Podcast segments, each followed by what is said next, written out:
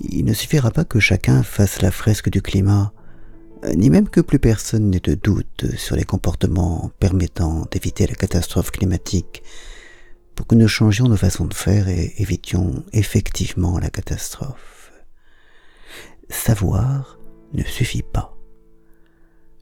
Savoir ne suffit pas parce qu'une fois la chose sue, la raison intervient et nous susurre que, certes, prendre l'avion pour le week-end participe à la dégradation des choses, mais que ce surplus de dégradation n'est rien comparé à celui résultant des grandes inerties du monde, et qu'on pourrait prendre l'avion cent fois par jour chaque jour de notre vie, que ça ne changerait pas d'un iota en soi le destin de la planète. Et notre raison a bien raison dans ce remake du jeu du prisonnier. Ce que nous faisons pour ce qui nous concerne ne compte en soi absolument pour rien. Mais la raison, elle non plus, ne suffit pas. Ce qui peut nous entraîner, ce qui doit nous pousser à dépasser les calculs et raisonnements égoïstes que c'est si bien alléguer et suivre la raison, dont c'est le rôle, c'est pour ça qu'elle est là. C'est l'intuition, l'idée, l'espoir que quelque chose peut exister, se manifester, agir, que la raison ne connaît pas.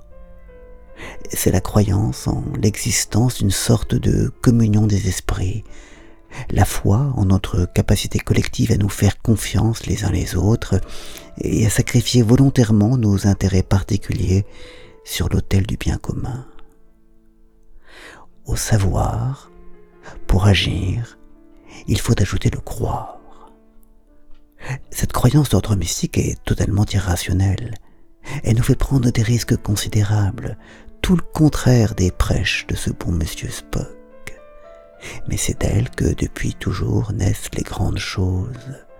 Elle n'est pas un défaut de la raison, elle est ce qui en nous permet de la dépasser pour partir sur les chemins incertains de l'altruisme, de l'amour, de la foi, de l'espérance, de la découverte. Elle est l'émotion qui nous mène hors des sentiers battus de la raison ratiocinante. Brisant les digues de la raison, l'émotion peut nous entraîner, et nous entraîne souvent, dans des contrées pleines de périls. Mais parce qu'elle nous meut hors de nous-mêmes, elle est l'ingrédient indispensable des aventures collectives un colibri de pure raison saurait que déposer une goutte d'eau au cœur de la forêt en flammes ne sert en soi absolument à rien. Il ne le ferait donc pas. Mais heureusement, le colibri n'est pas un être de pure raison. Il est plein de foi et d'espérance, et sans que son geste, totalement inutile en lui-même, peut cependant, par mimétisme, entraînement, mystique, faire basculer les choses.